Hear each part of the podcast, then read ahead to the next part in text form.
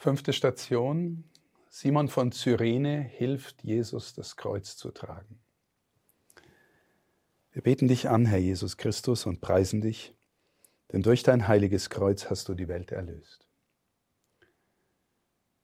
Ganz offensichtlich merken die Römer, die Soldaten, dass Jesus es unfassbar schwer fällt, den Weg bis zu Ende zu gehen. Und sie wollen verhindern, dass er vorher tot zusammenbricht. Und sie nehmen willkürlich einen Mann, der offensichtlich zufällig des Weges kommt, namens Simon von Cyrene, und zwingen ihn, das Kreuz mit Jesus zu tragen. Wenn wir uns fragen, liebe Geschwister, haben wir manchmal im Leben Situationen, die uns aufgeladen werden, die wir uns nicht ausgesucht haben. Dann werden wahrscheinlich viele von Ihnen sagen, ja, natürlich. Immer wieder komme ich in so eine Situation.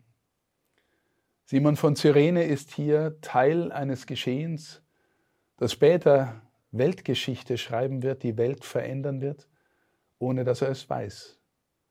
Er sieht nur, da geht ein gefolterter, gepeinigter und droht zusammenzubrechen und er wird gezwungen zu helfen. Wir wissen nicht, wie es ihm damit gegangen ist.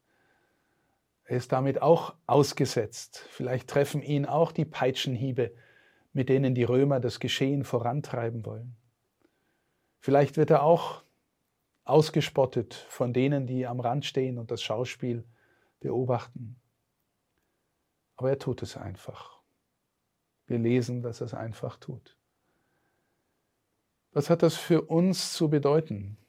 Wir könnten uns in die Szene so hineinversetzen, dass wir sagen, zunächst mal ist das alles Entscheidende, Jesus tut alles für uns.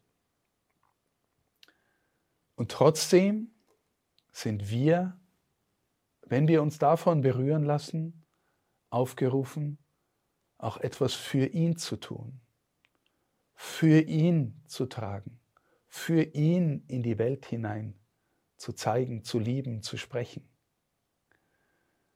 Die meisten, die jetzt zuhören oder zusehen, sind getauft und gefirmt. Und wenn Sie sich fragen, was der Unterschied zwischen Taufe und Firmung ist, dann können wir sagen, die Taufe ist das Geschehen, wo Jesus uns in seine Familie hineinzieht, in die Gottesfamilie. Er ist für uns gestorben und auferstanden und tauft uns dadurch in seine Nähe. Wir werden Mitglieder der Familie. Wir werden in die Kirche, in die Gottesfamilie hineingenommen. Und Firmung ist die Bekräftigung dessen, aber mit dem Hinweis, jetzt bist du gewachsen im Glauben, jetzt geh raus und gib Zeugnis davon, was du empfangen hast als Mitglied der Gottesfamilie. Also man kann in gewisser Weise sagen, Simon von Cyrene wird hier gefirmt. Er tut was für Jesus. Und liebe Geschwister, meine Überzeugung ist, je mehr wir verstehen lernen, dass es in unserem Leben nicht zuerst um uns selber geht, sondern um ihn, desto mehr gehen wir den Weg des Evangeliums desto mehr gehen wir Jesus nach und desto mehr werden wir, zumindest ist es meine persönliche Erfahrung, aber auch die Erfahrung von vielen anderen, desto mehr werden wir merken dürfen, je mehr es uns um ihn geht, desto mehr werden wir erfahren, wie sehr es ihm um uns geht.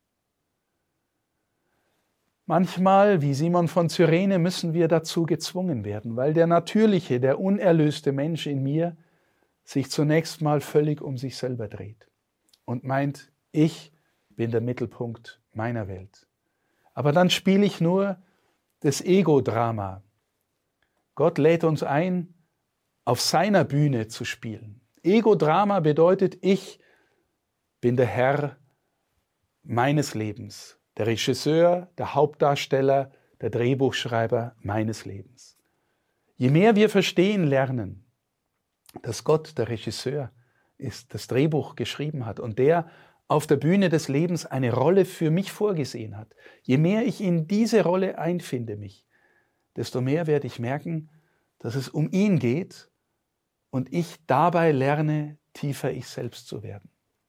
Manchmal müssen wir dazu gezwungen werden, das zu verstehen. Insofern können wir uns vielleicht innerlich Simon von Cyrene an die Seite stellen und beten, Herr, hilf mir auch etwas für dich zu tun, mitwirken zu dürfen an deinem Werk, der Welt das Reich Gottes zu eröffnen, in dem jeder Mensch mehr er selbst werden kann, wenn er oder sie spürt, was dein Wille, dein Wunsch für unser Leben ist. In diesem Sinn möchte ich Sie einladen, diesen Simon mal für sich zu betrachten und vielleicht auch sich die Frage zu stellen, Herr, was kann ich eigentlich für dich tun, für dein Leben, für dein Reich, das du uns bringen willst. Gekreuzigter Herr Jesus Christus, erbarme dich über uns und über die ganze Welt. Vater unser im Himmel, geheiligt werde dein Name, dein Reich komme, dein Wille geschehe, wie im Himmel so auf Erden. Unser tägliches Brot gib uns heute und vergib uns unsere Schuld, wie auch wir vergeben unseren Schuldigern und führe uns nicht in Versuchung, sondern erlöse uns von dem Bösen. Gegrüßet seist du, Maria, voll der Gnade, der Herr ist mit dir. Du bist gebenedeit unter den Frauen und gebenedeit ist die Frucht deines Leibes, Jesus. Heilige Maria, Mutter Gottes, bitte für uns Sünder, jetzt und in der Stunde unseres Todes. Amen. Ehre sei dem Vater und dem Sohn und dem Heiligen Geist wie im Anfang, so auch jetzt und alle Zeit und in Ewigkeit. Amen.